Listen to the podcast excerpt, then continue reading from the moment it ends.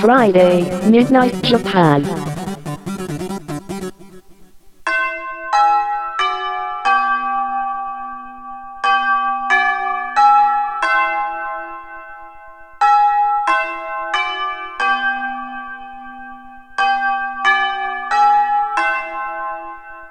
玉川女子大留年ライフ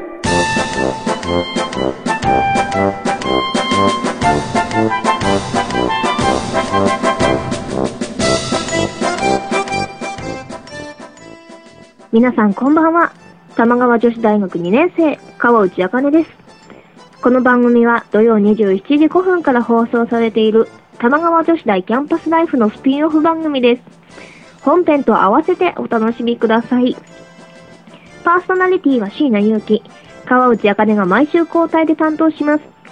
楽しくてフリーダムな留年ライフを送っていきましょう。ということで、玉川女子大留年ライフ第50回目の放送です。早いですね、50回目。はい、なんとか50回目を、なんとか？うん、なんとかというか、あっという間というか、50回目を迎えることができまして、皆さんありがとうございます。はい。今週は川内茜がお送りいたします。はい。そんな感じで、50回目、記念すべき50回目、えー、迎えました。わーわーい。ありがとうございます。ということで、はい。皆さん、キャンパスライフの方は聞いていただけていますでしょうか？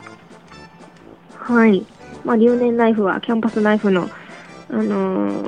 ースピンオフなのでね、ぜひぜひ両方合わせて聞いてほしいんですけど、えー、私、1月に旅行に行ったって話を留年ライフでも、キャンパスライフの方でもしていたんですけど、えー、キャンパスライフの方には、ね、旅行のことについてお便りなんかもいただいたりして、あとは、同じパーソナリティの椎名ゆきちゃんのその旅への考え方が全く違っていたりして、わあ、なんか本当に人って10人十色なんだなぁなんて思っていたんですよ。で、なんていうか、一人旅が好きな人と嫌いな人っていうのはどういう性格なのかなと思いまして、いろいろ調べました。はい、そうしますと、ちゃんとね、そういうサイトがあるんだね。そういう記事を扱っているところがあって、ちょっと見つけたので、ちょっとそのことについて今日はお話ししていきたいななんて思ってます。はい。えー、では最初に、旅好きな人というのは、どういう性格なのかを、ちょっと、お話ししていきたいと思います。新規性追求型遺伝子とにかく変化を好み、新しい体験を求める遺伝子のことを言います。根っからの旅好きな人は、この新規性追求型遺伝子を持っている可能性が高いそうです。この新規性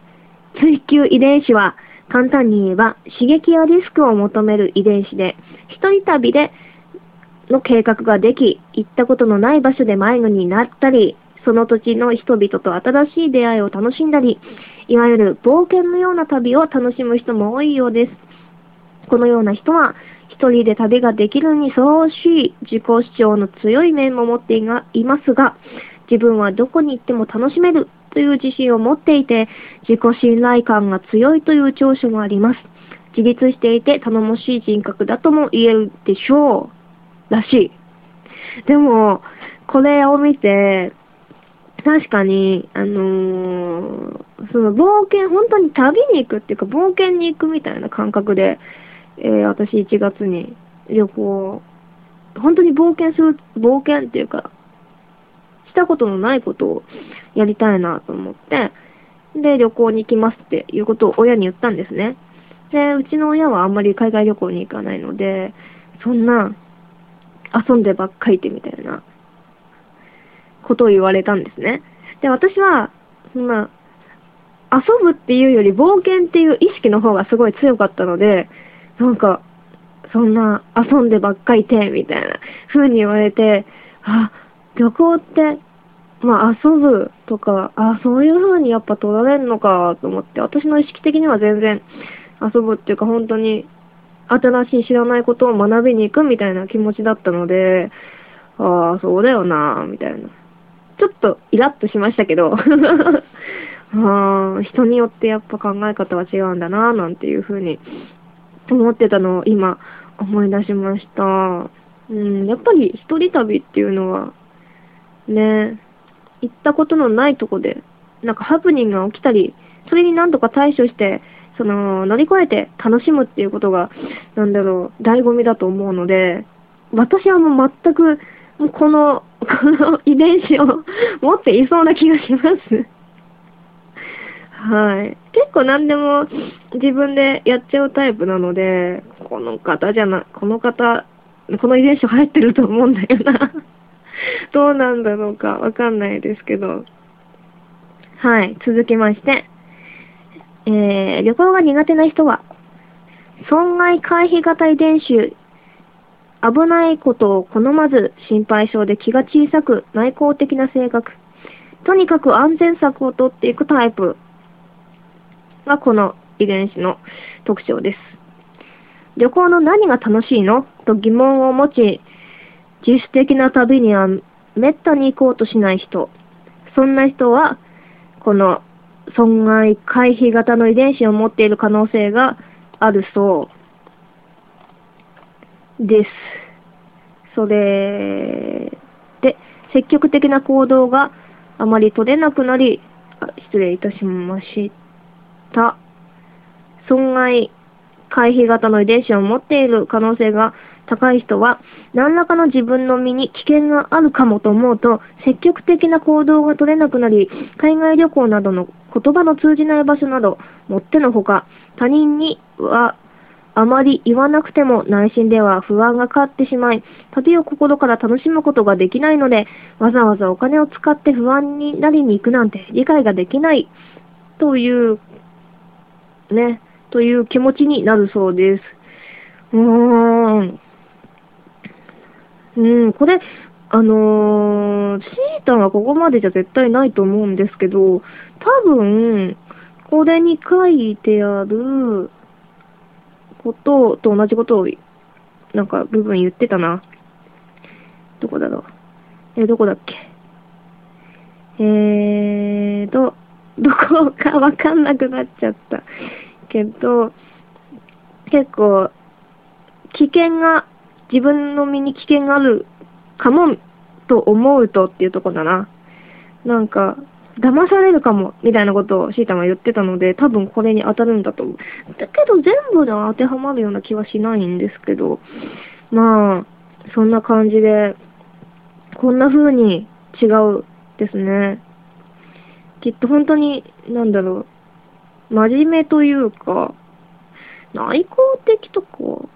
とちょっと違う気がしますけど、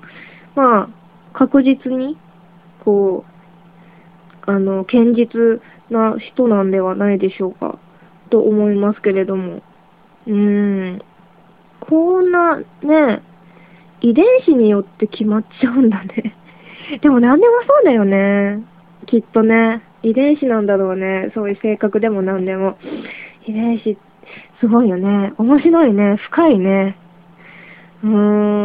ん。だってさ、意識してるわけじゃないじゃないですか。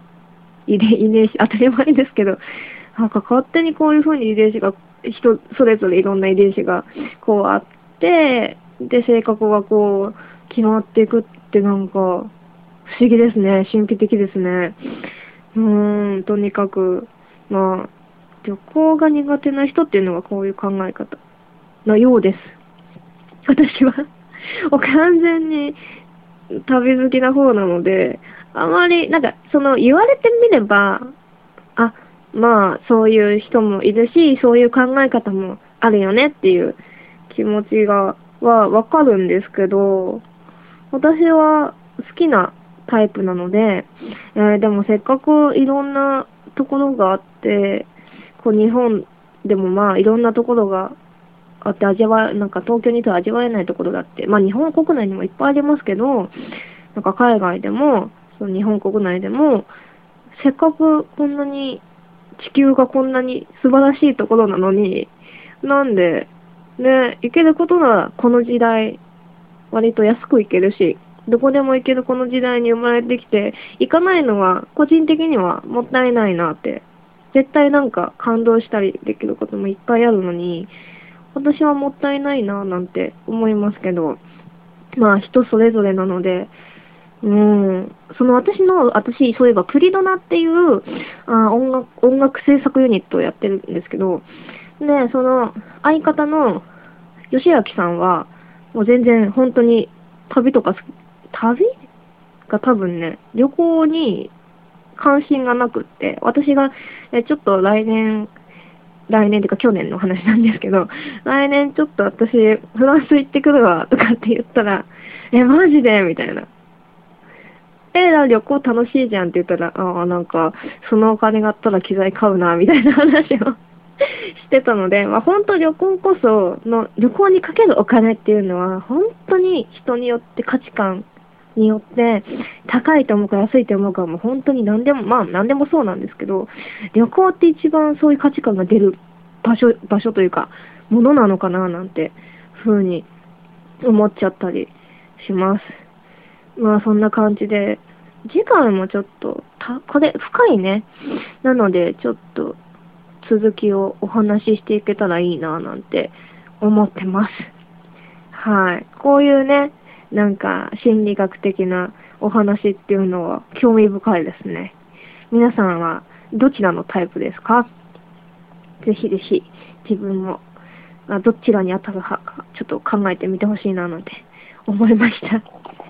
はい。それでは、玉川女子大留年ライフでは皆様からのメールを募集しています。椎名祐樹や川内茜に聞いてみたいこと、番組で取り上げてほしいことを、ぜひぜひメールにてお送りください。玉川女子大アットマーク gmail.com 女子のスペルは joshi です。玉川女子大アットマーク gmail.com です。ぜひぜひ、えーメールをお送りください。必ず留年ライフについてということがわかるように明記ください。来週は椎名ゆきちゃんが担当しますので、お楽しみにしていてくださいね。それでは、私、プリドナ、先ほど言いました、プリドナというユニットで、えー3月に発売しました、I My Mist というパソコンゲームのエンディング曲、お聴きください。プリドナで光さす場所。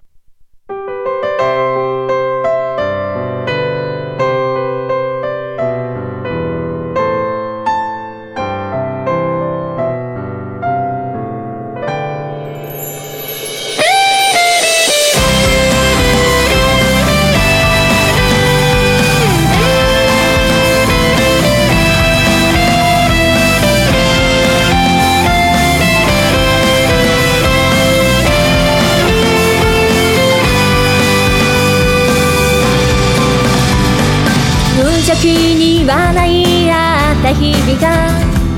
少しずつかすれていて記憶なんてひどく曖昧で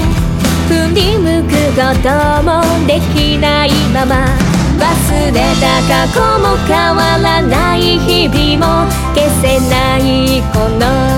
想いも。薄暗い霧の中。た僕を導いて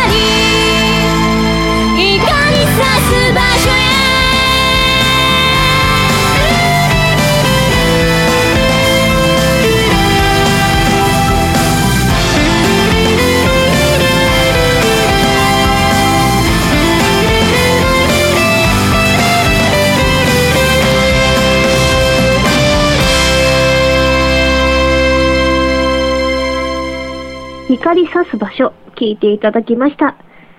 それでは皆さん、おやすみなさーい。